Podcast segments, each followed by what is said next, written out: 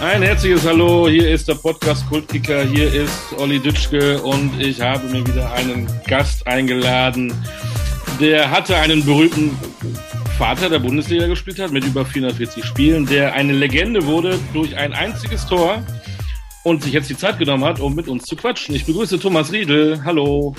Ja, grüß dich, Oliver. Hallo. Hallo, Thomas. Ähm, fangen wir mal ganz hinten an. Äh, Im Fußball was machst du so? Bist du noch im Fußball tätig? Ich habe was gelesen vom SV Alsenborn. Ja, ein Jetzt bist du wieder weg. er wieder. Ich trainiere die, trainiere die Jugend. Ja, ich habe immer viel zu tun. Auch zu Hause. Ja. Trainiere, äh, habe lange Zeit die Fritz-Walter Jugend trainiert. Ja, ja. Fritz-Walter Jugend ist die, die Jugend im Prinzip, die in, äh, im Prinzip Alsenborn dann, dann rauskommt im aktiven Bereich. Ähm, eben eine ganz gute, eine ganz gute Jugendmannschaft, die wir hier aufgebaut haben, einfach um auch qualitativ hochwertig in der Westpfalz wieder Jugendfußball zu haben. Ähm, haben wir mit viel Fleiß, mit viel Arbeit und alle Trainer, die da mitgewirkt haben und immer noch mitwirken, äh, machen da wirklich einen guten Job. Ähm, denn die Westpfalz ist ja leider fußballtechnisch jetzt äh, im Gegensatz zu früher nicht mehr so präsent. Und es war einfach unter Anreiz zu sagen, wir wollen auch den Eltern und den Spielern bieten, dass sie nicht 45 Minuten fahren müssen, um eine hohe Liga zu spielen.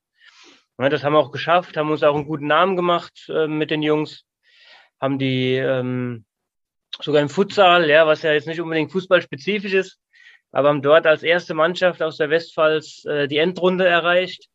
Chapeau. Ähm, für, die, für die deutsche Meisterschaft. Ja. Ja, hat uns leider Corona geklaut, die Endrunde. Ne? Die ah. wurde dann kurzfristig äh, abgesagt. Aber die Jungs haben sich ja wirklich einen, einen super Name gemacht, äh, 2003er Jahrgang bei uns. Und ähm, dann kamen plötzlich auch Freundschaftsspielanfragen von Viktoria Köln und, äh, und TuS Koblenz und so Mannschaften, die jetzt, jetzt nicht unbedingt aus unserer Region sind. Ja, und ja, das hat schon richtig Laune gemacht. Ne, und wir wollen jetzt ähm, Erzähle ich zu viel? Nein, nein, ich bin nicht eingeschlafen, Gottes Willen. Ich höre dir, gut, sehr gut. Ich höre dir gebannt zu. Und wir wollen das Konzept im Prinzip auch weiterfahren. Und deswegen ähm, bin ich jetzt ein Jahr früher, als die 2003er ja in aktiven Bereich kommen, äh, in die aktive Mannschaft schon hochgegangen. Und wir versuchen jetzt mit Spielern aus der eigenen Region, ähm, aus der eigenen Verbandsgemeinde und Spielern natürlich, die von uns in der Fritz-Walter Jugend ausgebildet wurden, ähm, einfach mal so hoch zu kommen, wie es, wie es eben, wie es eben klappt. Ne? Und, ähm, Aber dann im halt Männerfußball und nicht in der Jugend, ne? Genau, genau. Ne? Das ist dann der nächste Schritt. Also wir haben ja gesagt, wir haben die einmalige Situation, dass die Spieler, wenn sie jetzt in den aktiven Bereich kommen, ähm, auch in ihrer Mannschaft zusammenbleiben können fast. Ne? Das ist eine, wirklich eine, eine fußballerisch starke Mannschaft. Natürlich haben wir immer ein paar Abgänge. Wir beliefern ja die ganze Stadt mit unseren Talenten aus der Fritz-Walter Jugend. Ähm, es sind auch einige, die jetzt zum Teil schon, schon Stammplatz in der Verbandsliga haben, in der, in der Oberliga haben. Und äh, macht einen natürlich auch ein bisschen stolz, ne? ganz klar. Aber Priorität wollen wir natürlich auch die Jungs halten und mit den eigenen Jungs jetzt mal so einen, so einen Weg gehen, der vielleicht ein bisschen ungewöhnlicher ist, ne? weil die meisten kaufen zu. Ähm, wir wollen das mit eigen ausgebildeten Jungs machen und ja, da lassen wir uns mal überraschen, was die nächste, nächsten Jahre so bringen. Klingt spannend. Stichwort Jugend. Äh, machen wir gleich, spulen wir gleich zurück in deine Jugend. Wenn du die Jugendlichen von heute siehst äh, und dich daneben siehst, wie du früher warst, wo ist denn da der allergrößte Unterschied und wo hat sich eigentlich gar nichts geändert? Ja, also wenn man es jetzt im professionellen Bereich sieht, sage ich mal, die NLZs ist wahrscheinlich so die Ausbildung natürlich schon bedeutend besser, wie sie zu unserer Zeit war. Ähm, aber Jungs haben auch mehr Ablenkung. Ne? Die sind nicht nur mehr Fußball fixiert, sondern da gibt es auch viele andere Sachen, die, ähm, die die Jungs heute gern machen. Ähm, das war bei uns halt, war Fußball Nummer eins. Ne? Da bist du quasi morgens aufgewacht, warst froh, dass die Schule irgendwann vorbei war. Und dann bist du kicken gegangen mit deinen Kumpels auf dem Sportplatz. Und wenn du da fertig warst, bist du ins Mannschaftstraining gefahren. Und äh, das war einfach viel fokussierter auf, auf, auf eine Sportart. Und heute, sag ich mal, haben die Jungs viel, viel mehr Möglichkeiten. Äh, die medialen Möglichkeiten sind ja enorm. Und ich glaube einfach auch, der, der eigene Anspruch ist viel höher. Ne? Wenn du, wenn ich früher mit 18 Jahren zum, zum Profitraining gekommen bin, ja, da hast du dich hinter dem Stefan Kunz und Gary Ehrmann mal so ein bisschen versteckt und warst froh, wenn die dir Hallo gesagt haben. Und glaube ich, heute sind die Jungs auch schon selbstbewusster. Die kommen mit 18 Jahren hoch und, und wollen dort einen Stammplatz direkt haben. Ähm, das hat sich schon von der, von der, vom Auftreten her total geändert. Wärst du denn jetzt gerne in dieser Zeit Profi? Oder ist alles so, so gut gewesen, wie es gelaufen ist?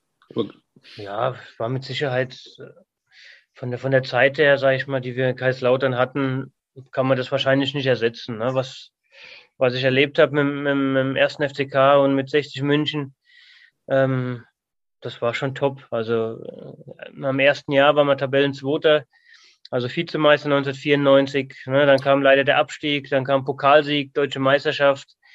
Äh, mit 60 München auch, sag ich mal, mit dem kleineren äh, Münchner Verein, aber schöneren natürlich. Ne? äh, dann die, die Champions League Qualifikation, die wir dort gespielt haben, ähm, das war schon bombastisch. Ne? Natürlich ist heute, sag ich mal, der finanzielle Faktor, sag ich mal, potenziert viel, viel höher, wie es damals war. Ne? Ähm, aber die Jungs haben auch früher eine ganz andere Zugehörigkeit gehabt.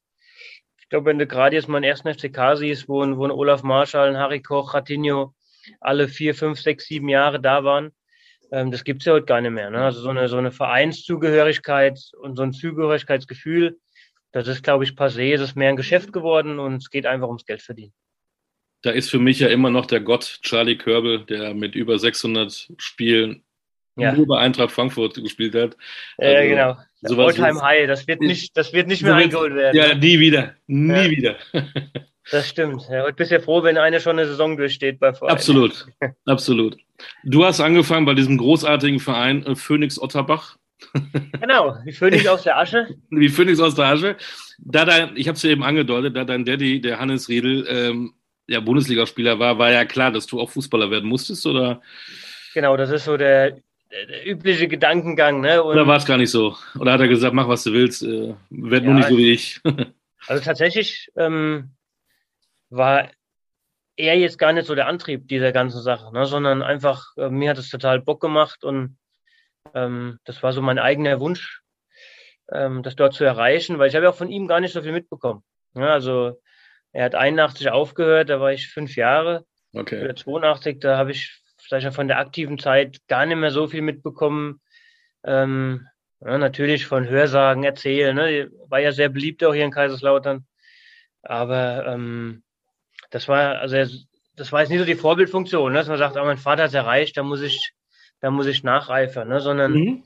das war einfach, ähm, der Fußball hat mir so, und ist ja heute auch noch so, ne? der macht mir immer noch so viel Spaß. Das ist schlimmer an der Sache, dass man den Fußball einfach, einfach so geliebt hat und immer noch liebt und äh, das wollte man durch seinen Beruf machen. Ne? Ich glaube, ähm, das ist bei jedem so, ne? der gern Handwerk macht, der gern, äh, sag ich mal, Schreiner ist mit, mit Passion äh, für den ist ja auch das Größte, dann das zu seinem Beruf zu machen. Und sowas bei mir einfach mit der kleinen runden Kugel.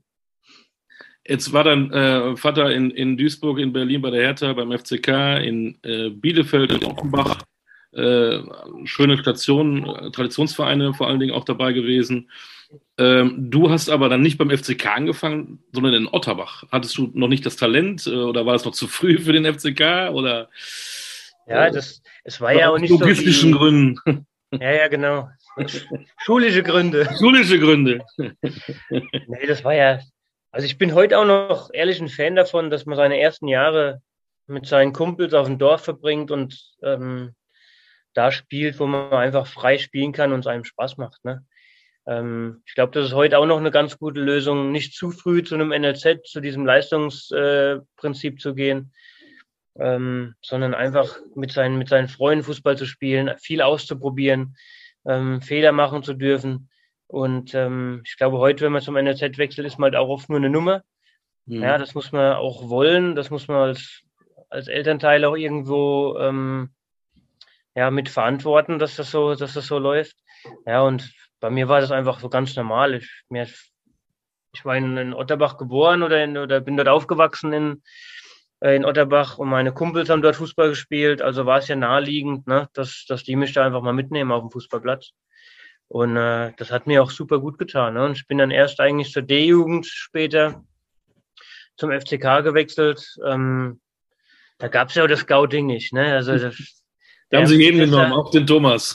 genau, genau. Ernst Diel ist ein bisschen über die Dörfer gekutscht und hat sich Spiele angeschaut und dann hieß es, guck dir mal Riedel an, der kann vielleicht ein bisschen was. Ja, ja, hat einen guten und, äh, Namen, äh, alleine deswegen, komm. Genau, allein deswegen vielleicht, ja. Und ähm, dann hat es so ergeben. Ne? Und natürlich war das aber auch, sag ich mal, FCK jetzt auch nicht so wie ein NLZ früher. Ne? Das war ja auch, sag ich mal, ein normaler Verein, wo auch die Spieler dorthin gekommen sind, natürlich die qualitativ ein bisschen besser waren.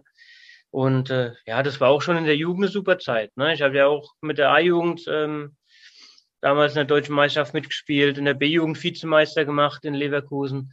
Also es waren auch schon schöne Zeiten. Ne? Und es war natürlich dann direkt ein anderes Niveau, wie, wie, wir in Otterbach gespielt haben, ganz klar. Ach. Zufällig. Warst also du nicht denn, viel, aber ein bisschen war es schon anders.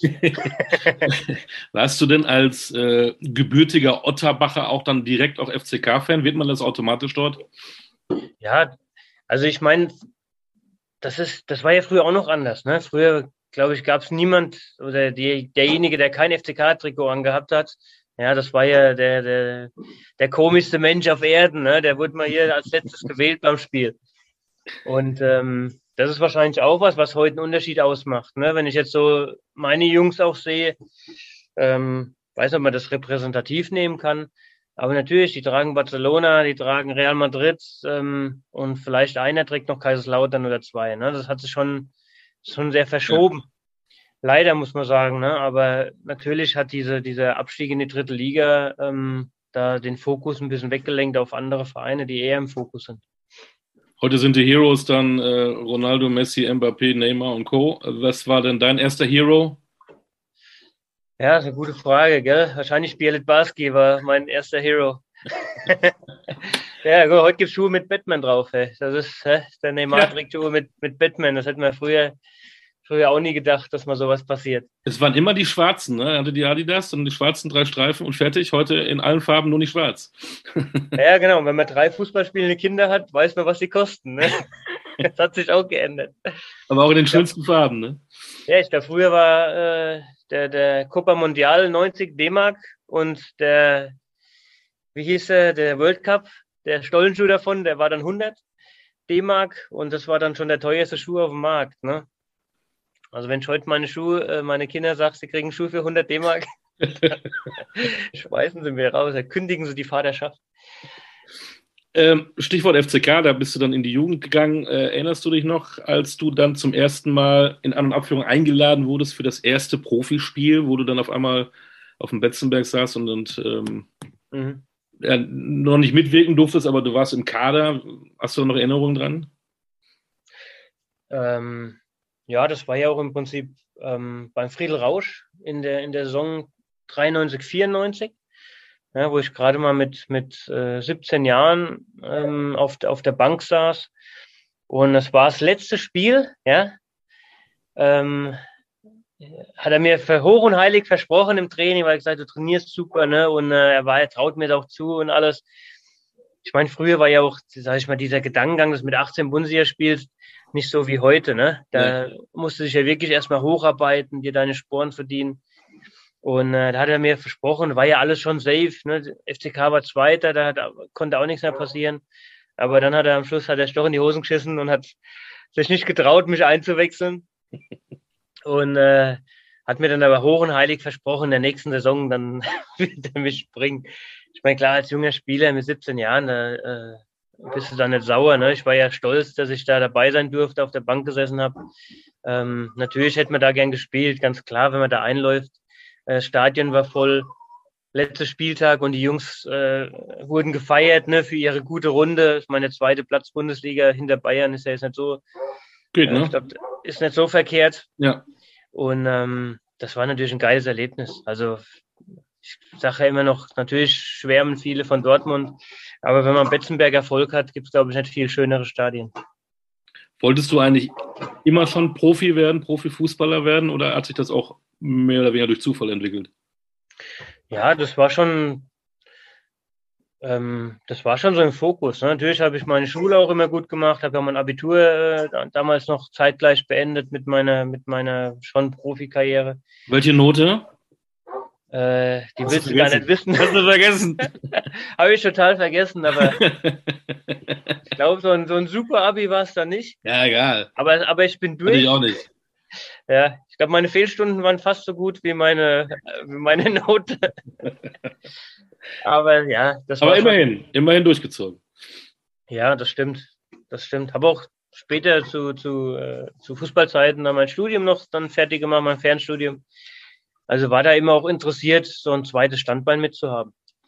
Ähm, ja, das war schon, das war schon immer ein Fokus und da hat mein Vater auch immer so ein Auge drauf geworfen, dass das, dass das so kommt. Du hast ähm, dann erstmal 70 Spiele gemacht, sechs Tore. Du musst ja, äh, musst ja dazu sagen, du warst jetzt nicht der Stürmer, sondern ein defensiver Mittelfeldspieler, der Abräumer, die, die, die sechs, würde man heute sagen. Äh, ja. Was warst du für ein Spieler, wenn du dich jetzt selber beschreiben müsstest? Der Giftige, der, ja. der, der, Wadenbeißer? Ist, eigentlich, der, eigentlich ist das. Äh, der Filigrantechniker vielleicht nicht unbedingt. Genau, das, ja. Oder doch? Eigentlich schon. Das hat keiner gesehen. also das Kuriose hast, ja Hast du das für dich behalten, ne? Genau. Ich habe das bis zum Ende meiner Karriere verheimlicht. Vor Sollte keiner wissen. das, das Lustige ist ja eigentlich, ähm, dass ich meine ganze Jugend ein ganz anderer Spieler war, wie das, was ich am Schluss als Profi gespielt habe. Ja? Also ich war tatsächlich in meinem, im Jugendbereich immer bei uns der, der Kreativspieler als Zehner hinter den Spitzen oder über die Außen gespielt hat. Ähm, der wirklich, der wirklich viele Torvorbereitungen hatte, ne? viel entscheidende äh, Situationen vorbereitet hat. Und ich kann dir gar nicht sagen, wie das passiert ist, aber ich, du wurdest dann im Profibereich irgendwo in eine Schublade gesteckt. Ähm, warum auch immer, der Trainer hat dich so gesehen, ja, in der Friedel Rausch oder, oder Ignaz Goth, wer auch immer das entschieden hatte, hat mich dann so in dem Thema äh, Bewacher des, des Spielmachers immer gesehen. Ja, vielleicht hat er gedacht, da kann ich am wenigsten kaputt machen oder so. Und auf einmal war ich in dieser Schublade drin, obwohl das meine, meine komplette Jugend gar nicht meine Art war, Fußball zu spielen. Ähm, natürlich hat man das dann angenommen, ja. Ich spiele da, wo der Trainer mich hinstellt, genau. Ja, der dumme Spruch, 5 Euro ins Phrasenschwein ja, wieder. Genau, wieder. Aber, aber es ist tatsächlich so. Natürlich, wenn der Trainer dann sagt, hier, du machst dein erstes Bundesligaspiel gegen Peter Nowak, ja, dem folgst du und lässt beim Ballbesitz keine, keine Chance, dann sage ich ja nicht, ja, Friedel würde ich gerne machen, aber ich bin äh, ein anderer Kicker, ne? Das gefällt mir gar nicht. ähm, und auf einmal war es in dieser Schublade drin, dass du da im zentralen Mittelfeld äh, dann so ein bisschen gegen die Spielmacher immer spielen musstest. Ähm, sag ich mal so, das hat mir eigentlich gar nicht so viel Spaß gemacht, ja. Aber es war halt dann der, die Aufgabe, die mir zugewiesen wurde. Und das hast du ja ganz gut bewältigt, ne? Du hast, glaube ich, bis zum Ende diese Position bekleidet, ne?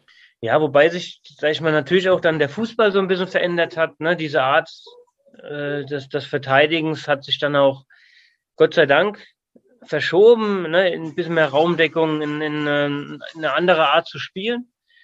Ähm, und da war ich auch echt froh drum, weil dann konnte ich natürlich auch, sag ich mal, als dann Chiri mit im Mittelfeld gespielt hat, der, der auch dann später auch nicht mehr so viel laufen wollte und eher so den defensiven Part machen wollte, dann konnte ich auch kreativer sein. Ne? Und das war ganz, ganz, eigentlich viel mehr mein Spiel. Also du war, eigentlich schon der damalige Kimmich? Ja, das ist natürlich ein äh, Sag einfach ja. Spitzenspieler, ja, natürlich. äh, hat er sich das bei mir abgeschaut. ja, eben. Irgendein Vorbild muss er ja haben. Äh, und welches bessere konnte er denn nehmen? Wüsste jetzt keins. Ja, aber natürlich die Art und Weise, wie er spielt und so, das, das war eigentlich auch schon die Art, wie ich gern gespielt habe. Ne? Das ist einfach so. Ja. Und äh, wahrscheinlich würde ich, wenn ich heute Profi werde oder heute nochmal mit, mit, mit 18 da rauskommen würde, schon so eine ähnliche Rolle spielen. Ne? Vielleicht nicht so gut, aber ähnlich. Ähnlich gut. Ähnlich gut. Dann hast du erstmal so, so einen Abstieg miterlebt, äh, wenn es immer so bergauf geht. Man ist in jungen ja. Jahren, man ist auch immer Profi, man verdient ein bisschen Geld, vielleicht stehen ja. auch die Mädels da noch ein ähm, und dann steigt man ab. Wie hast du das so wahrgenommen? Wie bist du damit umgegangen? Ja, für mich war das ja, ähm, sag ich mal, relativ früh in der Karriere, dass der Abstieg kam mit, mit Kaiserslautern. Ähm, Natürlich hat da keiner mit gerechnet und das wollte, wollte, wollte auch keiner. Ne? Wir haben ja gleich Jahr noch Pokalsieger gemacht äh, in Berlin. Aber es war natürlich schon, du hast, du hast gesehen, die Region hat schon gelitten. Ne? Und ich weiß auch, dass man dann irgendwann mal von, äh, von Bayern München zurückgekommen sind, haben dort 4-0 verloren. Und ich hatte so einen 200 Kilo Stein vorne auf meiner Motorhaube von meinem Auto drauf. Oh. Da habe ich gemerkt, äh, ich glaube, die finden das gar nicht so lustig, die Fans, wenn man so verliert und absteigt. Die waren persönlich ähm, beleidigt, ne? Ja, ich meine, war auch klar, das, das war eine echt eine harte, eine harte Saison äh, für alle und ähm, mit einem bitteren Ende. Ne? Und ich werde auch nie vergessen, wie wir dann von Leverkusen nach Hause gefahren sind. Und ähm, da waren, glaube ich, 3.000, 4.000, 5.000 Leute am Betzenberg oben. Wir kamen im Bus da diese lange Strecke ne, von der Tankstelle hoch. Äh, überall standen Menschen. Und wir haben schon gedacht, alles klar. Äh, kann schon mal die Risikolebensversicherung abschließen. Weil es wirst da oben gelünscht. Aber es war tatsächlich so, dass, dass, dass wir ausgestiegen sind und die haben alle geklatscht. Und ähm, das war so diese, diese, diese jetzt erst recht äh, Mentalität dann der, der Fans, ähm, dass die uns dann so unterstützt haben in dem zweiten Jahr.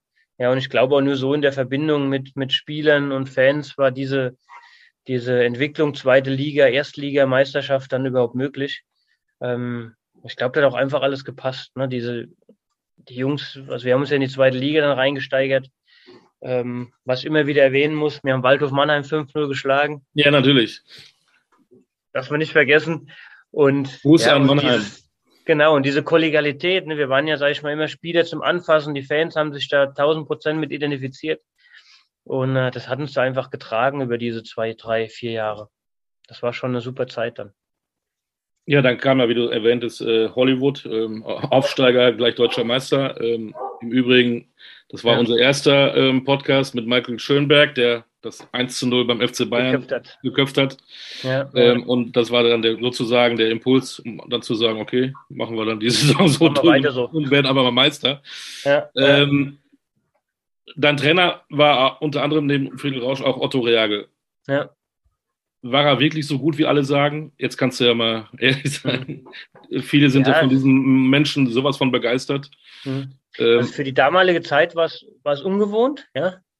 Das, das ist einfach so, dass wir haben ja, äh, ich glaube, wir hatten in, in der ersten Vorbereitung einen Waldlauf gemacht. Da hat, glaube ich, gerade Michael Schönberg ein Band abgerissen. Ja, und es war auch dann gleichzeitig der letzte. Verletzungsgefahr erkannt, direkt auf Waldläufe verzichtet. Gut so. und äh, wir hatten dann wirklich alle Trainingseinheiten auf dem Platz, alles über Spielerische gemacht, alles über Fußball gemacht. Äh, kam ja auch dann Hans-Peter Briegel sein, sein, sein Disput mit Otto Rehagel, ne, dass man so nicht trainieren kann. Äh, wenn man heute Trainerausbildung macht, lernt man genau das, was er früher gemacht hat. Ne? Vielleicht war er da entweder hat er tierisch Glück gehabt oder er war seiner Zeit voraus. weiß es nicht genau. Aber ich glaube, was ihn halt einfach ausgemacht hat, war das, das Menschliche, ne? Dieses, diese, diese Wohlfühlatmosphäre im Kader zu schaffen, ne? Auch die Jungs mitzunehmen, die, die jetzt nicht erste Rolle gespielt haben, ne? die dann aber trotzdem für die Stimmung im Kader wichtig sind. Ähm, und das hat er einfach super gepackt. Und es war auch natürlich ähm, ein Auslöser dafür, dass wir äh, so eine gute Kameradschaft in der Mannschaft hatten. Ne? Ich meine, es gibt immer zwei, drei, die außen rumlaufen, ja. Aber der harte Kern, der war so stark und auch so mit, mit so vielen Spielern besetzt, ja, dass man auch die Jungs, die da wirklich, sag ich mal, sich ein bisschen außen vor gesehen haben, ähm, dass man die da mitgetragen hat. Und da hat Otto und auch Beate äh, eine große Rolle gespielt. Ne? Wir hatten damals, kann ich erzählen, im, beim Hallenmasters, ähm, waren wir, waren wir nach der Vorrunde ja schon weiter. Ja, damals, als wir das Halbmasters gewonnen hatten. Und wir saßen unten an der Bar und es war 11 Uhr. Äh, und da wollten wir noch so, so ein Abschlussbierchen trinken und dann wollten wir ins Bett gehen, natürlich. Na klar, ein Bierchen und dann ins Bett, logisch. und dann kam Beate und sagte ihr zu, zu, zu Michael, hat gesagt, Michael, was macht ihr jetzt? Ah ja, wir trinken nur einen, dann gehen wir alle hoch. Ne? Nein, nein, nein, Moment, ich habe euch Taxis bestellt. Ne? Hat Bernhard uns da Taxis bestellt in die Stadt. Da sind wir noch äh, irgendwann quer durch die Stadt gezogen. Kamen dann äh, kurz vorm Frühstück nach Hause. Ja, sahen dann Felix Magath mit seiner Wolfsburger Mannschaft durch den, durch den Hotelpark rennen. Und äh, ja, das sind halt so, so Kleinigkeiten, wo sie auch dann total locker waren. Ne? Mit dieser, mit dieser Situation äh, natürlich Profitum, aber auch Gemeinschaft, Kollegialität dann, dann super umgegangen sind. Ja, und dann haben wir uns durch das erste Spiel durchgekämpft, ja, und dann waren wir alle irgendwie äh, dann wieder nüchtern und äh, haben dann das Hallmasters dann gewonnen und das war natürlich, sag ich mal so, da lachen wir heute, glaube ich, alle noch drüber, weil wir die einzige Mannschaft waren, die, glaube ich, an dem Tag unterwegs war. Zumindest so lange. Und das sind die Momente eines Fußballprofis, der froh ist, dass es damals keine Handys gab. Sonst hätte ja, genau. ich gewusst, ist, äh, was wir bei Facebook und Co. von Thomas Riedel nachts an der Theke gesehen hätten. Ja, das stimmt. Also da, da haben wir wirklich eine privilegierte Zeit gehabt. Ne? Ja, ja absolut. Das muss man einfach so sehen. Und ich verstehe auch, dass die, dass die, dass die Jungs heute total vorsichtig sind, was das Thema angeht. Ne? Dass die sich, sag ich mal, in der Öffentlichkeit auch nicht mehr so frei bewegen können, wie, wie wir das konnten. Ne? Und äh, wir konnten ja alle Gerüchte, die damals dann aufkamen, entkräften. Die waren ja alle verkehrt. Das ist ja klar. Natürlich. Ja. Ihr wart ja alle nach dem Bier im Bett, das wissen wir ja. ja. Ja. Nach diesem einen. Wäre die Beate nicht gewesen, wären wir alle ja. schon. Beate ist schuld. Beate hat das. Da haben wir eine, auf die wir schieben können. Beate ist immer schuld. Aber Beate ist nicht mit dir zu 60 München gegangen. Du hast in dieser ähm, Wahnsinnssaison äh, leider nur sechs Mal gespielt. Und dann hast du den FCK verlassen, dein, dein Kultclub ja. aus der Pfalz. Warum? Was war da los? Äh, wie kam der mhm. Wechsel zustande? Ja, na klar war man mit der, also ich wäre eigentlich auch nicht weggegangen. Äh, mein Vertrag lief ja aus. Ähm, ich hatte ja das Jahr vorher super Runde gespielt. Und ähm, wir hatten halt im Meisterjahr einfach eine Situation, dass wir keine Verletzten hatten. Ne? Ich glaube, außer Olaf Marschall, der sich mal ein, ein Außenband, glaube ich, abgerissen hat und der mal sechs Wochen ausgefallen ist, hatten wir eine Runde gespielt, wo wir null Verletzte hatten. Also wenn man das Thema Trainingssteuerung mal so angeht, mhm. äh, wo wir eben drüber gesprochen haben, hat der Otto wahrscheinlich alles richtig gemacht, weil es war einfach total schwer, in diese Mannschaft reinzukommen, die ja super funktioniert hat, die auch einen begeisternden Fußball gespielt hat. Ähm, und und äh, da war nie, da war nie ein Ausfall, ne? Das war echt kurios. Und ja, bei mir lief dann mein Vertrag aus und FCK wollte dann nur ein Jahr verlängern. Und äh, ich wollte länger bleiben, natürlich, länger verlängern dort. Und das war scheinbar nicht möglich oder die Verantwortlichen wollten das nicht. Und ähm, ja, dann hat man halt gesagt, okay, da muss man halt mal schauen, ob man, ähm, ob man sich mal die Hörner woanders abstößt. Und ich glaube, das war für meine persönliche Entwicklung war das aber auch eine super Sache. Ne? Das war jetzt nicht unbedingt der einfachste Trainer, zu dem ich gewechselt Ich wollte gerade sagen, äh, du hattest einen ähnlich menschlich, äh, menschlichen Trainer wie Otto Regel. Das war der das Werner. War das Spiegelbild. Werner in An- und Abführung Beinhard Lorenz. So, Lorenz. Name, ja. Genau. Ja, also es war. Der ist dann mit euch Bier trinken gegangen? Nein. Nee, der hat, da war der nichts hat weggetrunken. der hat nichts übergelassen. Ja, es war aber wirklich ähm, auch dort tatsächlich äh, eine, eine Mannschaft, die sich dort entwickelt hat. Ähm, ja, na, natürlich, sage ich mal, rein fußballerisch war das auch eine Truppe, die, die unglaublich gut war. Aber natürlich mussten wir uns gegen diesen, äh, gegen diese, die, diese Härte des Trainers auch irgendwo im, Kollek im Kollektiv so zusammensetzen. Und ja, also wir waren auch tatsächlich als Mannschaft ähm, jeden Dienstag nach dem zweiten Training zusammen unterwegs. Und habe ich so in der Art auch noch nie erlebt bei mhm. einer Mannschaft, die komplett, also wirklich mit allen, mit dem ganzen Kader, ne, vielleicht mal ein, zwei, die nicht konnten, ähm, nach zwei Trainingseinheiten Werner Lorand äh, Dienstagabends dann immer zusammen weggegangen ist. Und das war wirklich gesetzt. Also mit, mit, mit, mit auch mit äh, Freundinnen und Frauen und alles. Und es hat auch einen riesen Zusammenhalt gegeben dort. Wir hatten eine, äh, eine relativ junge Truppe. Wir hatten mit, mit Thomas Hessler, mit Marco Kurz, Winkler, Bernhard ähm, natürlich eine super Achse aus erfahrenen Spielern mhm. und hatten außenrum so nur junge Wilde, ne? mit Roman Tietze, der, der dort der drum ist, Harald Czerny, äh, Paul Agostino, also war ja wirklich ein Markus Schroth, der damals noch da gespielt hat, ähm, Stranzel mit, mit seinen 18 Jahren, äh, Österreicher. Ähm, das hat super geklappt und es war auch eine Mannschaft, die echt Spaß gemacht hat ähm, und die mit Sicherheit auch Perspektive gehabt hätte. Ja, wenn der Werner nicht nach einem Jahr die ganze Truppe auseinandergerissen hätte, ähm, wo man als Spieler gar nicht verstehen kann. Ne? Wenn du mit so, so einer Mannschaft Vierter wirst, hast ein Durchschnittsalter von, von 22, 23 Jahren, müsste man ja eigentlich als, als Verein jubeln. Mhm. Aber das, sag ich mal, die Uhren beim, bei Werner Lorand haben halt dort komplett anders gedreht. Und ähm, danach war auch, nach dieser Saison war auch nichts mehr, wie es war. Das war auch dann, war auch dann schwierig, leider. Aber jetzt müssen wir ja dieses eine Spiel noch erwähnen. Ne? Und der Haching. Nein, das, das war Zwickau. Äh, genau. Ähm, es war ein, ein, ein Novembertag, der 27. November 1999. Es gab ein Derby im ausverkauften Olympiastadion, 69.000 Menschen. 22 Jahre lang hat äh, der TSV 1860 München nicht gegen den FC Bayern im großen Derby gewinnen können. Dann muss wir schalten jetzt live in die 85. Spielminute. Kommentator Thomas Riedel. Was ist da passiert? Ja, äh, Kannst du dein, böse, dein, böse dein Zungen behaupten, das war ein Glückstreffer. Nein, das war alles, das war, da war der Filigrantechniker. Da war alles, was er. Ja, es war tatsächlich äh, auch im Training oft äh, so studiert und probiert, diese Bälle abrutschen zu lassen. Und ähm, ich meine, war halt, ich glaube, wir haben eh das Spiel unseres Lebens gemacht. Ne? Wir haben die Bayern über 90 Minuten oder über 85, 86 Minuten in die eigene Hälfte gedrängt. Und ähm, das ja, war was war denn da in der 85. Minute? Hast du es noch im Kopf? Ja, ich das mal jetzt. Der, der Passi, Passlack hat hinten, hat hinten den Ball äh, an der Mittellinie und äh, überspielt quasi das Mittelfeld auf dem Markov kurz, äh, auf dem, auf dem äh, Martin Max vorne, der den Ball sicher macht und, und äh, mit dem Rücken zum Tor steht ne, und ja, sieht mich dann an, angelaufen kommen aus der, aus der zentralen Position, legt ihn quer und ja, das ist so, ich sage immer, wenn du als, als Spieler, wenn du merkst, wenn der Ball den Fuß verlässt und dann weißt du schon, das Ding schlägt ein. Ne? Das war natürlich eine super geile Bogenlampe, äh, wo selbst Oli Kahn nichts mehr, nichts mehr machen konnte.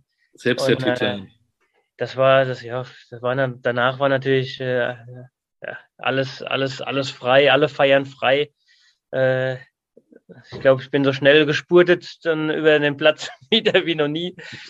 Ne, das war natürlich ein Traum. Ne? Dann, das, sag ich mal, wenn du, wenn du weggehst von einem Heimatverein, von einer, wo du so ein bisschen natürlich behütet bist und groß geworden bist und kommst dann zu einem, zu einem Verein wie 60, wo es auch nicht einfach ist, es durchzusetzen. Ne? Es war ja auch eine gute Truppe und wie gesagt, der Trainer war auch nicht unbedingt so jetzt auf, auf Schmusekurs dann. ähm, das ist eigentlich ja so, sag ich mal, das Beste, was dir passieren kann. Ne? Du kommst dahin, feuerst die Bayern weg, 22 Jahre kein, kein Heimsieg, äh, bist dann von, von heute auf morgen Publikumsliebling ja. äh, in München unten. Ja, und das konnte ich mir Gott sei Dank auch so ein bisschen bis heute äh, bewahren. Ne? Also ich kann mich da in München schon blicken lassen. Kriegst du heute in Löwenkneipen noch, noch Freibier, ne? Ja, genau, genau. ja, das ist, ist toll. Aber das Lustige war ja der Vortag oder der, der, der sag ich mal, morgens. Ne? Ich bin, äh, wir sind im Mannschaftshotel und ich äh, komme wie immer als einer der Letzten zum Frühstück. Ähm, und da kommt mir Werner Loren entgegen, ne? schmeißt mir die Bildzeitung an den Kopf und sagt, ihr Redel, äh, wieder große Fresse gehabt. Ne? Wo habe ich gesagt, was ist denn jetzt schon wieder los? und äh, dann haben wir, wir saßen immer da im Löwenstübel am, am Tag vom, vom oder also am Abschlusstraining dann. Und da saß ja immer AZ, TZ, ne, Münchner Merkur, ja. Bildzeitung und so. Und ja, wir haben dann immer dort gesessen, Kaffee getrunken, noch ein Sem immer so ein bisschen gequatscht. Ne? Und dann kam der Thomas Nuggis, ähm, Bildzeitung ja. aus München. So, so lange Haare hatte er, gab mal genau, genau. Ja, genau. Ja, ja, ein bisschen ich glaube, so der könnte auch über Bücher genau. schreiben. Ja, ja. ja die, die keiner glauben würde, was da so alles passiert ist. Ja. Und äh, da haben wir so ein bisschen erzählt und ja, erzähl doch mal hier, hier mit Lautern habt ihr Bayern eh mehr geschlagen, ne? Wie macht man das und so? Und dann habe ich halt, haben wir so ein bisschen gesprochen, habe ich gesagt, ja, letztes, letztes äh, Spiel zu Hause, ne, habe ich das, das, das 2-1-Siegtreffer vorbereitet. Ne? Ich sage, weiß ja, wie es geht, wie man Bayern schlägt und so, ne? Und äh, dann äh, auf jeden Fall habe ich noch die Bildzeitung am Kopf kleben. Gehe dann zu meinem Platz hin, schlag die Bildzeitung auf, dann steht da drin, Thomas Riedel, heute erschieße ich die Bayern. Oha. Und ich so, ach du Scheiße, ne? Direkt ein Nuggis angerufen, ich sage, Thomas, bist du bekloppt, ne? So mhm. habe ich ja gar nicht gesagt, ne, sondern haben eigentlich mehr so drüber gesprochen und ja, ich brauche hier eine Schlagzeile und das hat sich ja so super angehört und so. Und ich sage, boah, Kacke, ne? kannst ja vorstellen, wie Lorand jetzt da draußen gerade tut. Und es war ja gar nicht klar, das Spiel. weil das Spiel vorher war ich auf der Tribüne gesessen gegen Duisburg. Äh, nicht aus disziplinarischen Gründen. Natürlich nicht. Äh, einfach. Äh, ja, warum eigentlich? Ahnung, gab halt manchmal so Schwierigkeiten, rein menschlich gesehen. Und ähm, hatten sie, hatten sie 3-0 verloren in, in Duisburg. Und ähm, ja, da hat er mich dann, mich dann aufgestellt gegen die Bayern. Und äh, ja, war dann Tor mit Ansage, ne? Aber ich glaube, wenn das Ding, wenn das, wenn das in die Hose gegangen wäre, also ich wäre wahrscheinlich in München gar nicht mehr froh geworden. Aber ähm, so konntest du ja dem, dem Lorand dann die Bildzeitung nach dem Spiel sagen, hier, ich ja. gesagt, was willst du denn? Also, ja, sag's doch, stell mich einfach auf, ne? So einfach geht das. Aber es war natürlich Fluch und Segen, das Derby-Tor, muss man halt auch sagen, weil danach war natürlich die Beliebtheit bei den Fans da, aber so beim Trainer hat es nicht unbedingt für eine größere Beliebtheit gesorgt. Äh, weil er hat natürlich keinen Star neben sich geduldet. Mhm. Wobei, ich meine, du kennst mich ja auch schon lange ich jetzt nicht der bin, der mit Starlüren da rumrennt. Mhm. Aber wenn die Fans dann äh, gerufen haben, Thomas Riedel Fußballgott, dann hat er, glaube ich, einen Ausschlag bekommen. Das war ja, nicht so sein. Er eigentlich der Gott war, ne? Ja, ich glaube, es gab da mal eine Zeit, äh, auch, weiß nicht, irgendwo drin gestanden hat, wo Werner Loren gesagt hat, äh, es wird keinen Fußballgott neben mir geben. das war, das war ne? ja. gut und schlecht, das Tor, ne? Ähm, für die, die nicht dabei waren, ganz schnell, einige Namen hast du schon genannt, Aufstellung 60 äh, an dem Tag. Komplett? Ja, im Boah, Tor. Äh, Hoffmann. Richtig. Einfach, Abwehr. weil beide hießen Hoffmann. Einmal Hoffmann, Daniel Hoffmann, glaube ich. Ne, genau. Nicht der Michael, der Dan Daniel. Ne? Daniel, der Daniel genau, der war unser Elfmeterkiller. Genau. In der Abwehr? Ja, ich denke mal Marco Kurz, der ja. an dem Tag auch äh, noch Nachwuchs bekommen hat. Von daher ja doppelt bedeutsamer Tag. War dieses Tor befreiend für. doppelter Treffer, doppelter Treffer hat er gemacht. äh, ja, Passlack gespielt, mit Sicherheit. Czerny auf der. Nee, auf der Passlack hat nicht gespielt. Passlack wurde eingewechselt. Wurde eingewechselt? Ja, ich habe es mir echt aufgeschrieben. Okay. Berechtigterweise, muss ich sagen. Natürlich. Also Marco Groß ist wichtig. Dann hattet, ihr hattet ihr einen ziemlich starken Holländer. Oh, der Gerald, Farneburg. Farneburg, ja. genau. Gut, Farneburg hat ja immer gespielt, was er wollte. Ja? Genau. Ohne Libero. Der kam, das ist übrigens auch eine der besten Geschichten, die es im Profifußball jemals gegeben hat. Äh, ja. Der ist freitags eingeflogen worden zum Abschlusstraining, hat das Abschlusstraining gemacht, hat das Spiel gemacht und ist nach dem Spiel zum Flughafen gefahren und ist nach Holland geflogen. Nee. Ja, und kam dann samstags wieder. wäre heute ja nicht mehr denkbar, ne? Nein. Aber er hat, er hat natürlich eine unglaubliche Qualität gehabt in seinem Spiel. Also muss man, muss man auch sagen. Das war schon äh, vom Feinsten. Hat er nett gespielt, Selic?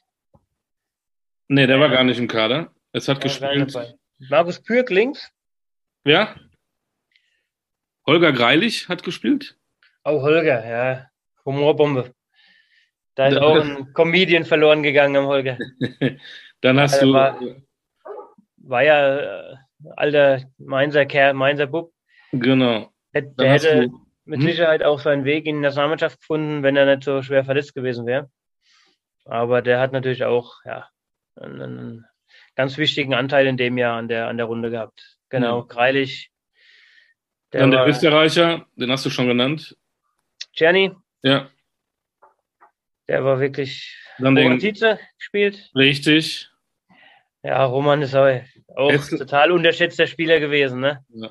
Also sensationeller Fußballer, muss man sagen. Hessler, Max, Agostino hast du schon genannt. Es fehlt noch Tapalovic. Philipp Tapalovic muss man sich merken, weil ich glaube, es gibt keine Torchance in diesem Spiel, die größer war wie seine. Hat er tatsächlich geschafft vom leeren Tor, ja, so selbst Oliver Kahn stand schon neben dem Tor. Ja. äh, er hatte sieben Meter, mehr als sieben Meter Platz, um den Ball einzuschieben und packt es ganz frei vom Tor, das Ding vorbeizuschießen. Also er war mir am dankbarsten, dass man das Ding noch umgerissen hat. Ja, das glaube ich, noch heute. und eingewechselt wurden äh, Stranzl, Paslak und äh, Borimirov. Der Daniel, ja. Ja gut, da haben wir dann hinten dicht gemacht. Genau, ja, das, war, das gesagt, war die Truppe. War wirklich, war wirklich eine, eine, eine Truppe, die die auch viel Qualität hat und viel Spaß gemacht hat. Ne? Genau. Thomas Hessler haben wir auch ja, ja. vergessen. Und äh, Werner Lorand saß an dem, an dem Spiel ja gar nicht auf der Bank. Genau, Gott sei Dank. Das ich ja auch nicht. Ist ja, äh, sondern der Co-Trainer Peter Packholt, weil da gab es irgendwie, weiß ich, eine, äh, eine sogenannte Wüstel-Affäre in Leverkusen, aber ich weiß jetzt nicht mehr, was das war. Ja. Und da war aber ja. gesperrt oder so, ne? Der war gesperrt. Ähm, konnte in Ruhe die Bildzeitung auf der Tribüne lesen.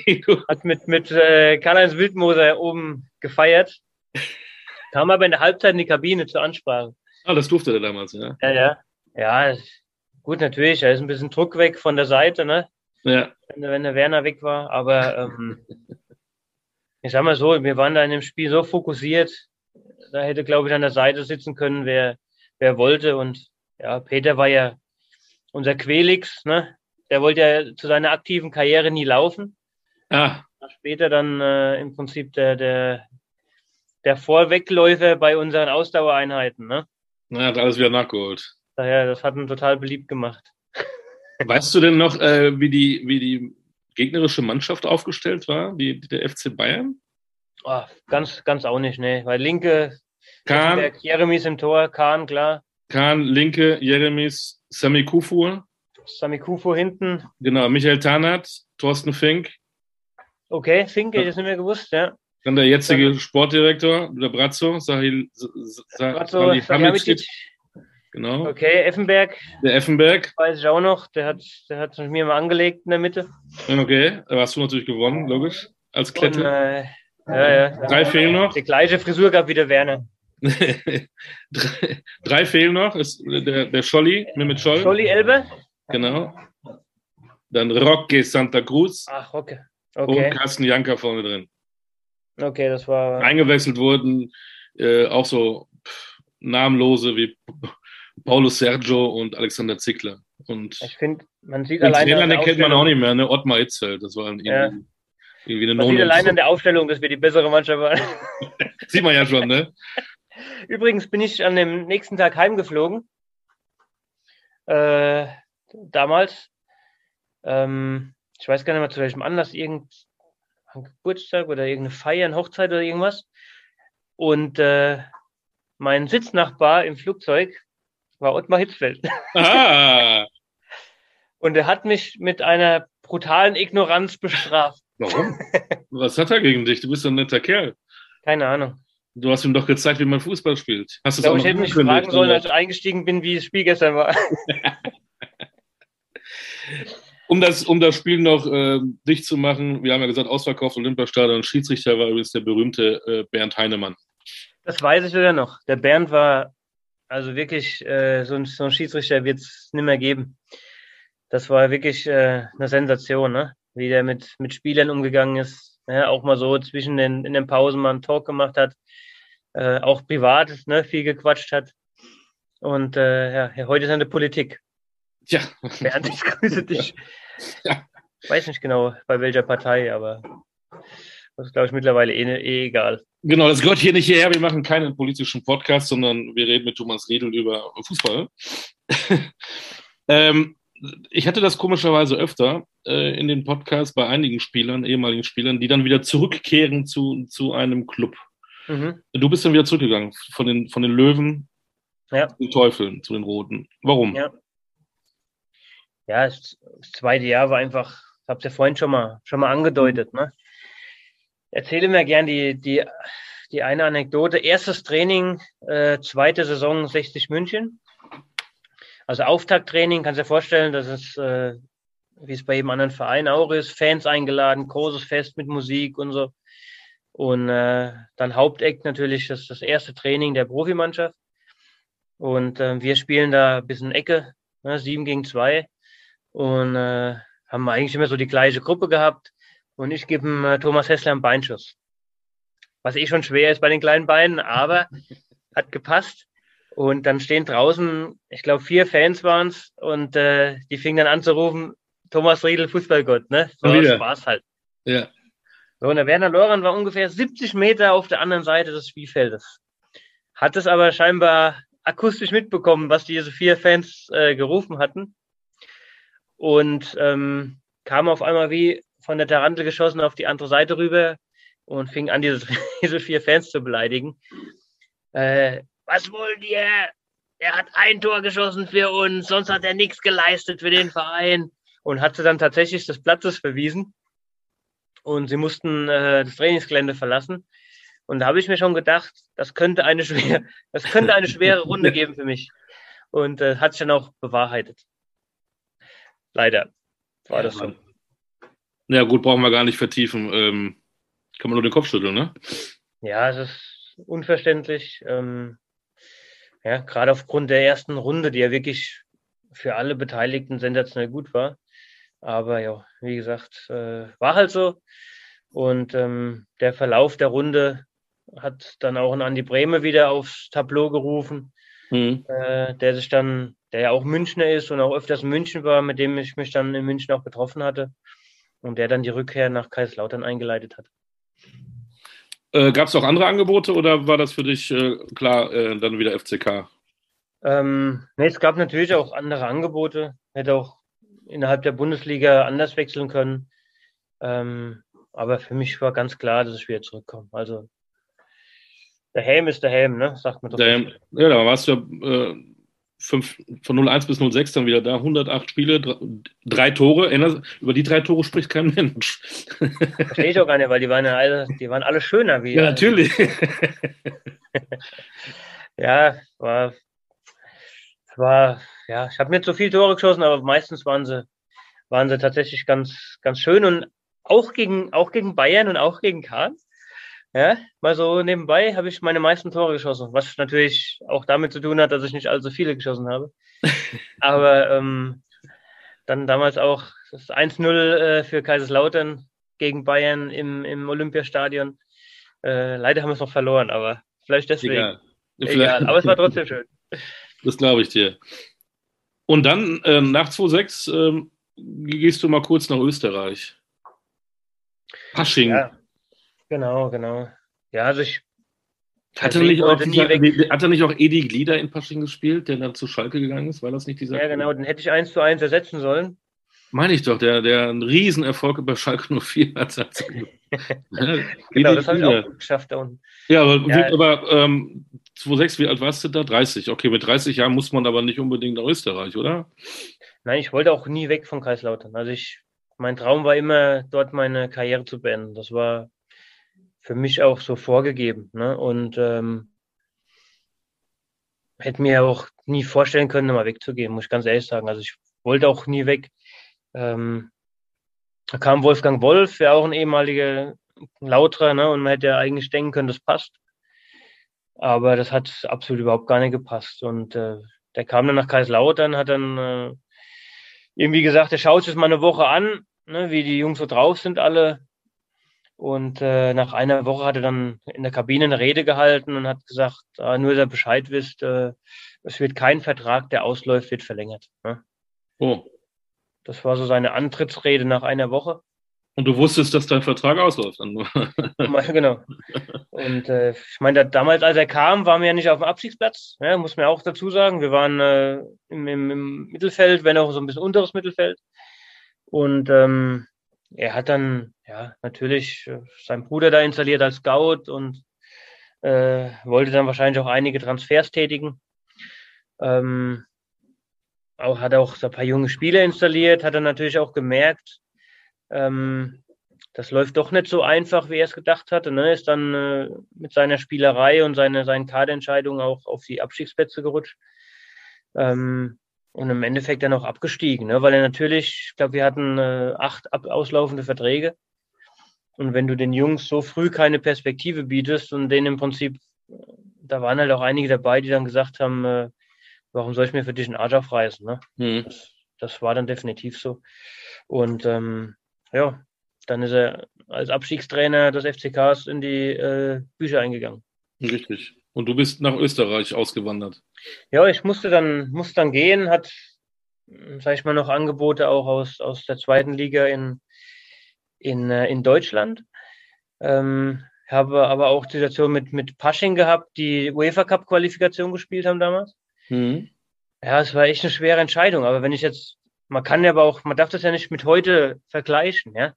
Ich glaube, früher war es einfach so, dass kein Bundesligaspieler irgendeinen Zweitligaspieler groß gekannt hat weil die zweite Liga damals einfach nicht interessant war. Mhm. Und das war auch für jeden ein Abstieg, sage ich mal, ähm, in die zweite Liga zu gehen. Ne? Das, das, das wollte auch keiner wirklich machen. Ähm, ich meine, die waren nicht so vermarktet wie heute. In der zweiten Liga hast du auch natürlich nicht so gut verdienen können, wie, äh, wie das heute der Fall ist, sage ich mal. Das macht ja fast keinen Unterschied mehr, in welcher Liga du spielst. Ähm, Finde ich halt auch ein bisschen schade von der, von der Entwicklung. Ähm, aber äh, das war für mich dann, ja, sagen wir heute, okay, vielleicht hätte aus sportlicher Sicht vielleicht ein bisschen anders gedacht, weil natürlich die Entwicklung der zweiten Liga dann rasant positiver wurde ähm, und der Uwe Neuhaus mich damals zu, zu, zu Essen holen wollte. Ähm, aber mich hat dann doch das Internationale dort ein bisschen äh, gelockt auch und hatte ich Bock drauf. Ähm, ja, war aber auch im Prinzip nicht so einfach. Ne? Österreich hat ja so eine verkappte Ausländerregelung. Mhm. Ne? Da dürfen nur so und so viele Ausländer spielen, sonst kriegst du von dieser, von dieser äh, Fernsehgelder nichts ausgezahlt. Ne? Aber es, sag ich mal so, rein von der, von der persönlichen Seite her ähm, war Österreich eine super Zeit. Ne? Also ich habe ja dann einen Umzug mitgemacht, wie man das in der NBA so kennt. Mhm. Ja, Standortanalyse, Pasching ist nicht mehr so interessant.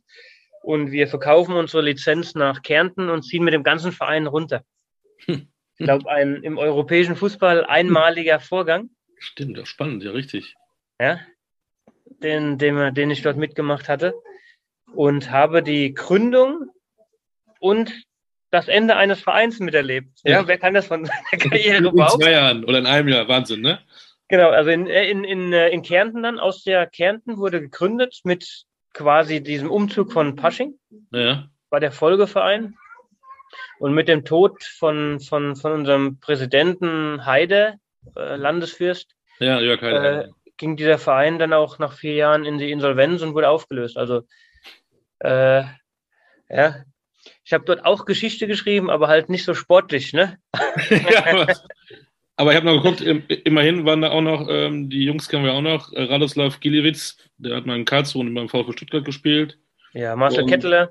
Ketteler und Chiquinho. Chiquinho war, war ja, dort. Die wir auch aus der Bundesliga kennen, aus ja. Gladbacher Zeiten. Ne? Ja. Also, also, ich meine, das ist auch. Und die Sprache äh, kannst du auch, ne? Die Sprache habe ich, ja, ja. Also es war wirklich, ähm, also wenn man mal wirklich schön Urlaub machen möchte, ja, kann ich Klagenfurt, Kärnten, die Ecke nur empfehlen. Das ist wirklich äh, traumhaft schöne, schöne Gegend. Ähm, man hat super Jahreszeiten mit Schnee und, und, und, und, und auch super heißen Sommern. Ja, und wenn man möchte, ist man schnell in Kroatien und Italien am Mittelmeer. Also es ist schon eine tolle Gegend. Das war eine tolle persönliche Erfahrung mit, mit ganz viel äh, positiven Menschen, die man dort kennengelernt hat. Von daher möchte ich die Zeit auch nicht missen. Rein sportlich gesehen wäre es vielleicht der bessere Weg gewesen, in Deutschland geblieben zu sein. Das wäre definitiv so, weil man dann auch natürlich total aus dem Fokus weg war. Ähm, aber es war eine, eine, also von der, von der menschlichen Seite her, von der Lebenserfahrung her, traumhaft schöne Zeit dort. Das muss man einfach so, so mal festhalten. Ne? Das und das macht ja den Podcast Kulkicker aus, dass man auch eben nebenbei mal Urlaubstipps bekommt. Das ist ja äh, Ne? Absolut. Also wer Hotels braucht, der soll mich anschreiben. Genau. Äh, Übrigens, wer Versicherung braucht auch, ne? Das ist echt, ein, also echt eine schöne Gegend, ne? Muss man, ja, muss man echt sagen. Äh, ein kleines Kapitel müssen wir noch ansprechen. Ähm, ja. International hast du, wie gesagt, was in Pasching. Du hast ja auch Champions League spielen dürfen. Ja. Bis dann leider sind wir wieder bei, gegen die Bayern raus, ne, im Viertelfinale. Aber vorher habt ihr gespielt gegen Benfica. Ja. Helsinki und Eindhoven und dann gab es ein Viertelfinale nach einem 2 zu 0 ja. Spielerfolg, dann doch eine 0 zu 4 Klatsche beim FC Bayern. Das war doch, ja, war das nicht sogar das Jahr, wo die ins Finale kamen und dann aus genau. Versehen in der Verlängerung gegen, gegen Menu verloren haben? Ja, Karma schlägt zurück. genau. Also man muss sagen, das war natürlich keine Champions League-Atmosphäre, wenn du gegen Bayern München im Viertelfinale ja. spielst. Ähm, aber es war vorher eine schöne Reise äh, mit den Jungs. Ich glaube, wir waren auch die erste Mannschaft, die qualifiziert war für, die, fürs, fürs Viertelfinale von allen Gruppen. Und wir hatten damals das letzte Spiel äh, gegen, ähm, gegen Lissabon, in Lissabon und lagen 2-0 zurück und Jürgen Riesel köpft das 2-1. Und wir waren am Boden zerstört nach dem Spiel, weil wir das Spiel verloren haben. Weil wir gar nicht verstanden haben, dass wir eigentlich durch dieses Auswärtstor als erste Mannschaft äh, qualifiziert waren. Ne? Wusste niemand. Äh, wir waren ja nicht unbedingt so mit den Regularien der Champions League äh, so bekannt, weil das war ja schon Neuland. Und äh, wir waren zu Tode betrübt, ne? eine Kabine, ne? der Teil in Tränen aufgelöst. Und äh, bis, glaube ich, der Rosskopf äh, reinkam, Herr Rossi, unser heutiger äh, Pressesprecher, und hat gesagt, ey Jungs, was geht mit euch ab? Ja, ihr seid die erste Mannschaft, die hier, die hier weiter war. Und dann ging natürlich die Party ab. So wie sich's gehört. Damit das nicht wieder vorkommt, haben sie jetzt die Auswärtstorregelungen abgeschafft. Ja, genau. Das, war das mal ganz wir sind Fußballer, wir brauchen einfache Regeln. Ja, genau, absolut. Und dann noch mal zum Schluss, äh, Adler auf der Brust hattest du auch, du hast sage und schreibe ein U21 Länderspiel. Ja, genau. Ne? Äh, gegen wen war das? Äh, gegen Holland. Oh. Ja, ich habe ich hab, äh, tatsächlich ein paar mehr Spiele gemacht, aber irgendwie, äh, ich habe sogar in dieser Team 2006 ähm, A2, A2 hieß das damals. A2, ne? wie man immer es auch benennt. Also A2 Team 2006 war, glaube ich, das gleiche. Ja, da hatte ich ja, ja auch äh, sechs Spiele, unter anderem in Moskau gegen, gegen die A-Nationalmannschaft von Russland. Das war schon auch ein schönes Erlebnis. Ne? Also das äh, natürlich war es immer mal ein Wunsch, ähm, den, den Adler auf der Brust zu tragen. Ne? Aber wir hatten, sag ich mal, zu meiner Zeit auf der Position mit Jeremies, der ja fast im gleichen Alter war, der ja dort auf der Position ja fast äh, gesetzt war. Ne? Mit, hatten wir im Mittelfeld natürlich brutal starke äh, Leute dort. Ne? Und ähm, ja, sag ich mal, Marco hat es ja geschafft, Marco Reich, war immer so die drei jungen Lauterer ne? mit Ballack, äh, Riedel, Reich, ähm, die da so mal in den Fokus kamen. Und vielleicht hätte ich Vielleicht als letzte Anekdote noch. Ja? gerne, immer hätte gerne. Ich das ähm, auch schaffen können, weil ich war der, der einzige Stammspieler, ähm, der Marco war eigentlich keiner und der, und der Balle war keiner in dem Jahr, als sie zur Nationalmannschaft äh, einberufen wurden von Berti Fuchs.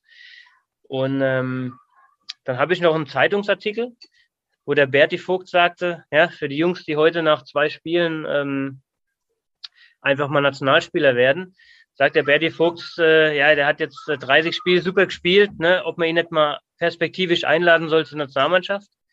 Und da sagte der Berti, ja gut, eine Runde gut gespielt. Er soll erstmal fünf, sechs Saison gut durchspielen und dann kann man mal überlegen, ihn zur Nationalmannschaft einzuladen. Ja, habe ich noch den Zeitungsartikel hier stehen. Also das waren schon andere Zeiten. Ne? Da ging es ging's noch um Konstanz und lange äh, sich zu qualifizieren, ja. was heute auch nicht mehr so ist.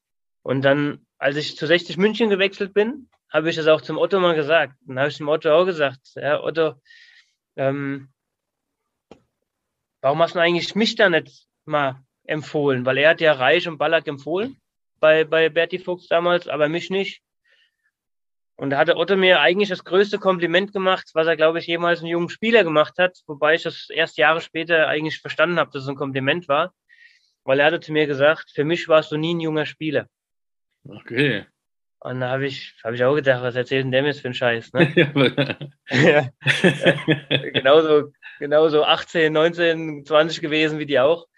Und äh, dann hat er mir aber irgendwann mal gesagt, für mich warst du eigentlich von deiner Spielart immer so ein Spieler, wie ein älterer Spieler auf dem Platz gespielt hat. Und äh, eigentlich war das ja ein Kompliment, ja. Wobei das Spiel hat mir immer gedacht, was erzählt denn der mir für einen Käse? Ähm, ja, aber er hätte dich trotzdem der, empfehlen können, ne? Ja, hätte, ja, Wenn ja. du schon so weit warst und so, äh, ja. so die Reife hattest, hätte doch sagen können, hier, ich habe da einen. Ja. ja, ich hätte nichts dagegen gehabt. Das wäre mit Sicherheit eine super geile Erfahrung gewesen. Ich glaube, es war die Amerika-Reise damals, die, die, die da anstand, wo, wo Ballack und, und Reich das Debüt gaben. Und äh, ja, man weiß ja nie, wie der Weg dann gegangen wäre. Ne? Es gibt immer so, so, so Eckpunkte der Karriere, ja. Ähm, ja, wo es dann entweder nach links oder rechts geht. Und vielleicht wäre das ja nochmal ein ganz anderer Weg gewesen damals. Man hat super Runden gespielt, war Stammspieler Bundesliga, äh, damals waren außer dem Lars Ricken und mir kein 18-Jähriger, die in der Bundesliga Stammspieler waren. Ne? Und äh, hätte vielleicht der Weg auch ganz anders laufen können, wenn man den, diese Empfehlung dort bekommen hätte. Aber ich bin auch nicht schade drum. Also ich habe schöne Zeit gehabt, schöne, schöne Erlebnisse gehabt im Fußball und ähm, ja, das kann man heute, das kann man heute vielleicht wird es viele, viele Jahre dauern, bis mein Kaiserslautern nochmal so Erfolge haben wird. Ne? Genau. Aber Thomas, es kann nicht jeder bei Real Madrid spielen. ja, ich, eh, ich bin eh Barca-Fan. Wäre ich gar nicht hingegangen. Wärst du gar nicht hingegangen, siehst du wohl. Zum Schluss, ähm, die Frage sei erlaubt, ähm, wann sehen wir denn deinen Sohn in der, in der Bundesliga? Das ist ja, wäre eine schöne Geschichte. Das wäre eine schöne Geschichte, ja. Dritte der Generation, Julian. dritte Generation gab es tatsächlich noch nie. Also, ja. Dritte ähm, in meiner Internationalschaft. Ja, ich habe ja drei Söhne, die, die alle, alle äh, talentiert sind. Und ähm, ich würde es ihm wünschen. Ne? Also er ist jetzt kein Spieler, der immer beim NLZ war, sondern, sag ich mal, in der Verzwalder Jugend lange gespielt hat, aber äh, schon Riesenqualitäten hat, auch die heute gefragt sind. Ne? Gute Technik, super Tempo. Ähm, hat jetzt auch ähm, bei, bei, bei 60 München Probetraining gemacht gehabt und die haben ihn natürlich ein super äh, Testat ausgestellt. Ne? Also war mit der schnellste Spieler auf dem Platz äh, von, von, der, von der U19 dort. Ähm, und der Trainer war auch echt begeistert von ihm. Und ja, vielleicht braucht er so ein bisschen den zweiten Bildungsweg. Ne? Also jetzt über, über vielleicht die zweite Mannschaft äh, empfehlen kann mhm. äh, für Höheres. Also er ist auf jeden Fall engagiert, ist dabei. Ja, mit Lenny Joel haben wir dann zwei, die im Moment bei der U14 in Kaiserslautern spielen. Ja, auch zwei äh, ganz andere Spielertypen wieder ja, man kann nur die Daumen drücken. Ne? Und ich, ich bin auch der Meinung, dass am Ende des Tages bei aller Ausbildung ähm, auch ganz viel Glück eine Rolle spielt, zum richtigen Moment, am richtigen Zeit oder am richtigen Ort zu sein. Ne? Und ähm, ja, da drücke ich ihm die Daumen, dass man das, dass er das hinbekommt. Ne? Und wenn du dann an dem Ort bist, musst du halt liefern. Ne? Das ist also äh, der Weg dahin ist natürlich nicht so einfach. Ne? Man sagt ja immer, also bei mir war es ja auch immer so, dass es hieß, ja, dein Vater war Profi, du hast ja viel einfacher wie alle anderen. Ja. Aber im Endeffekt ist es total andersrum, ne? weil natürlich wirst du immer verglichen. Ähm, mein Vater hat ja auch, sag ich mal, mit 441 Spielen äh, große Fußstapfen hinterlassen. Ähm, deswegen wollte ich da auch irgendwo einen ganz anderen Weg gehen als er. Bin ja auch ein ganz anderer Spielertyp gewesen. Julian kommt eher so auf meinen Vater wieder, ne? so ein schneller Außenspieler. Und ähm, ja, die Jungs haben es, also beneide ihn da nicht. Ne? Da hat es eigentlich schwerer, als, ich, als, als das viele andere haben, weil immer der Vergleich kommt. Ne? Ah, ist er so gut wie sein Vater oder ist er vielleicht besser wie sein Vater oder das und das. Und äh, ja, da wird er aber seinen Weg finden, wird seinen eigenen Weg gehen und ähm, er hat von uns halt auf jeden Fall alle Unterstützung. Und dann wundere dich nicht, wenn ich mich dann bei dir melde und sage, ich muss mal mit deinem Sohn reden, weil ich will die neue Kultkicker-Podcast mit deinem Sohn machen und nicht mehr mit dir, dann bist du raus. Ja, das ist so, das geht, das geht schnell, ja. Also nein, bei, nein, Groupies nein. Bin ich, bei Groupies bin ich schon raus. ja, bei den Groupies bist du schon raus. Dann machen wir eins zu dritt, dann machen wir eins zu dritt, definitiv. Ja, ja, das wäre natürlich, wäre wär super. Also ich, das ist natürlich sein Traum, ganz klar, äh, das zu schaffen. Ja, ist aber auch gerade auf dem Weg, sein, sein Abitur zu machen und ähm, macht ein besseres als ich. Aber ähm, die Note hast du übrigens bisher immer noch nicht verraten, ne? Ich tatsächlich, das ist schon so lange her, ne? Das ist so die partielle Alzheimer, die man dann. Ich stehe zu meiner 3,2, 3,2. Aber, es muss, ja, so in dem Dreh war es auch. 3,2, 3,3, 3,4. Ja, ich meine, 3,4 war es. Alles gut. Besser als 4,3. Besser als 4,3, wobei ich natürlich froh war, dass, dass mich mein damaliger Direktor auch dann zugelassen hatte. Ja, weil diese Doppelbelastung, schon Profi zu sein, auch früh oft mal zu trainieren, ähm, da hat er wirklich äh, auch beide Augen zugedrückt, ne, weil natürlich Fehlzeiten auch hoch waren. Ja, aber ich musste alles nachlernen. Also wir haben echt gebüffelt. Ich hatte das gleiche Abitur wie alle anderen vor der Nase, also da habe ich nichts geschenkt bekommen. Äh, aber natürlich so die Zulassungssituation, die hat er, da hat er mal ein Auge zugedrückt. Ja, und ich hatte super Mitschüler, die haben mir beim Lernen geholfen, die haben mich ja unterstützt bei allem. Und ja, es war auch eine schöne Schulzeit, muss man auch sagen.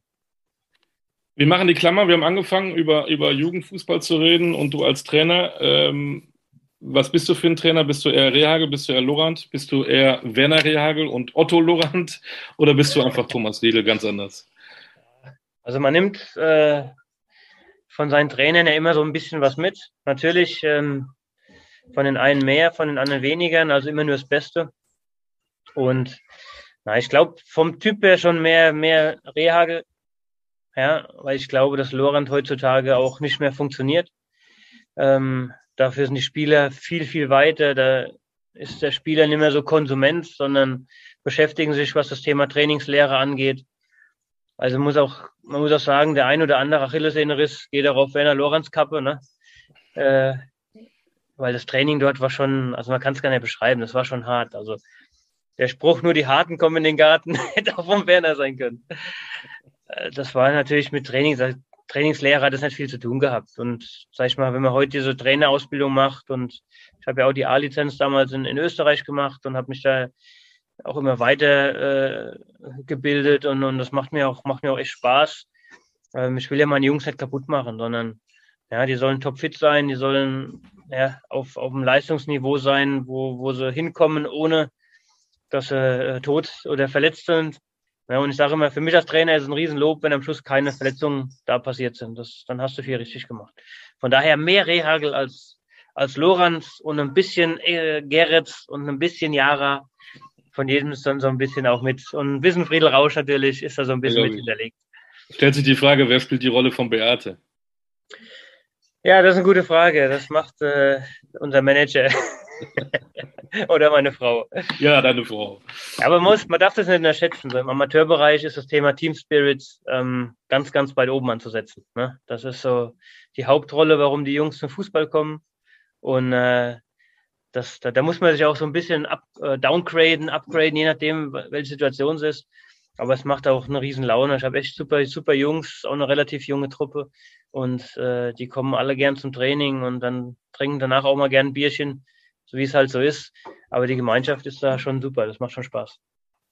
Ja, abschließend, ohne zu sagen, dass früher alles besser war, aber wie du erzählt hast, wenn äh, so ein, so ein Profi-Club, eine Profimannschaft dienstags immer zusammen noch äh, was unternimmt, äh, das wünscht man sich manchmal heute auch. Ich glaube tatsächlich, dass es so nicht mehr stattfindet und das ist eigentlich schade. Das ist schade, ja, weil ich, ja, ich meine, du hast halt, du hast halt anderen Zusammenhalt, einen anderen Team-Spirit, ne? Und äh, es gibt, gibt ja zwei gute Sachen für ein Team Spirit. Ne? Einmal gewinnen, dann ist immer alles, dann ist immer alles richtig. Das ist der beste Team Spirit, den du haben kannst. Ja. Ne? Weil dann sieht man ja auch in Kaiserslautern jetzt, ne? das ist die gleiche Mannschaft und es fällt alles äh, viel leichter, wie es vorher war. Ja. ja, und das Zweite ist natürlich auch äh, die Gemeinschaft miteinander Erlebnisse haben, was zu unternehmen. Ähm, ja, das wird nie aus der Mode kommen. Ja? Selbst Corona wird das nicht zerstören. Richtig. Zusammen durch den Pfälzer Wald tigern vielleicht. Genau. Ja, das war ja, schauen wir, meine erste, meine erste Reise mit FCK ging nach China. Ähm, da war ich auch 18 Jahre alt. Ne, da war ich mit Friedel Rausch ähm, äh, in, in, in China, in Shanghai waren wir dort und äh, haben dort so, so, so, ja, so eine, so eine, so eine drei oder vier Freundschaftsspiele gemacht. Und da war auch die Presse mit, ne? Peter Lenkner von der Rheinpfalz, ja, und da saßen wir alle zusammen am Tisch abends. Ne? Wir sind mit der Mannschaft, mit Medien zusammen unterwegs gewesen. Ja, und hat der Peter Lenk äh, alte pfälzische Lieder angestimmt und wir haben alle dort mitgesungen. Ja, also, ich meine, das sind so Sachen, die sind heute auch gar nicht mehr möglich. Da muss man auch dazu sagen. Dazu ist das Misstrauen untereinander, glaube ich, dann so ein bisschen. Ich glaube auch zu hoch. Aber und wie gesagt, war, wenn einer falsch singt, dann wird das Handy hochgehalten und morgen sieht es dann die ganze Welt im Netz. genau, genau. Und die Peinlichkeit will sich auch keiner, keiner geben, glaube ich. Nee, nee, das stimmt. Aber richtig, richtig gesungen haben wir auch nicht. Da war schon Aber viel zum Abschluss könntest du jetzt eigentlich noch ein Pfälzer Lied für uns alle singen. Ein Pfälzer Lied? nee, da muss ich Peter Ling nochmal anrufen. Feigling. Ist die Pfälzer Hymne hier. Nee, lassen wir es mal. Thomas, vielen, vielen Dank. Das war ein super Einblick in deine Karriere. Gerne, äh, gerne. Hat riesen, riesen Spaß gemacht mit den Anekdötchen. Ähm, wäre echt schön, wenn du auch vielleicht so eine tolle Trainerkarriere noch machen könntest. Ähm, das wäre ja, ganz toll. Ich glaube, Bewerbung ist raus. Bewerbung ist raus. Äh, Fußballlehre, Appell, genau. Appell an alle Vereine. Äh, hört euch diesen Podcast an. Thomas Riedel ist einer, mit dem kann man auch, auch Spaß haben und das ist wichtig für jede Mannschaft. Hat die Mannschaft Spaß, sieht man das auch auf dem Platz. Dann läuft Sag ich mal so, als einer, der keine Ahnung hat. Aber egal. ich das ist, schon, das ist aber tatsächlich so. Manch, manchmal sind die Geheimnisse ganz einfach im Fußball. Genau, dann, dann läuft der eine für den, für den anderen auch mal vielleicht mal einen Meter mit und dann, dann läuft das auch. Genau. Und so ein Bierchen nach dem Spielchen soll auch immer auch erlaubt sein heute noch. Genau. Ich glaub, Herr Mölders hat es vorgemacht. Genau. Kriegt zwar eine kleine Wampe, aber. Ah, egal. wenn man trifft, wenn man es schafft. Wie damals bei euch beim Hallenmasters. Äh, mein Gott, es geht. So Danke für deine Zeit, hat riesen Spaß gemacht. Demnächst mit deinem Sohn dann zusammen. Das Dreier-Interview. Freue mich so sehr drauf. Bleibt auf jeden Fall alle gesund. Ne? Ja, Und danke, du auch. Danke für deine Zeit. Bis bald. Bis bald. Mach's gut, oder? Das war der Podcast Goldkicker mit Thomas Riedel. Äh, hat richtig, richtig Spaß gemacht. In 14 Tagen hören wir uns dann wieder. Ich freue mich auf den nächsten Gast. Alles Gute, bis dann. Ciao. Ciao.